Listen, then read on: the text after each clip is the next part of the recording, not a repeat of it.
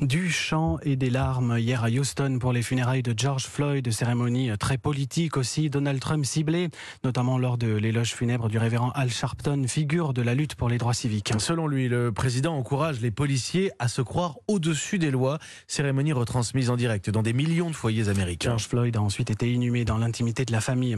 Pendant ce temps, quelques milliers de personnes se rassemblaient en France pour un hommage, mais aussi pour dénoncer le racisme à Mulhouse, Bordeaux, Grenoble, mais également Paris. 2400 personnes dans la capitale selon la police. 12 000 disent les organisateurs. Des manifestations tolérées par les autorités malgré les règles sanitaires. Bonjour Michael Darmon. Bonjour. On ne poursuivra pas les manifestants parce que l'émotion est plus forte que les normes juridiques. Les mots hier de Christophe Castaner, des propos pour vous hallucinants.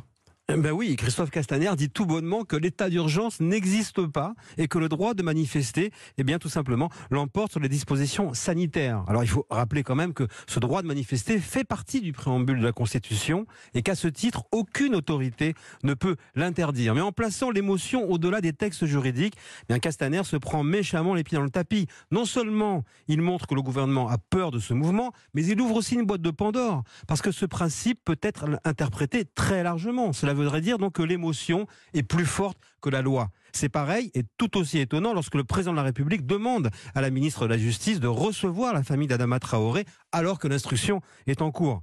Bref, il faut se méfier de l'émotion qui, au fil de l'histoire politique, ne se montre pas bonne conseillère. Michael Darmon, le fait politique tous les jours dans la matinale d'Europe 1. Et d'ailleurs, l'exécutif va mettre fin à l'état d'urgence sanitaire après le 10 juillet.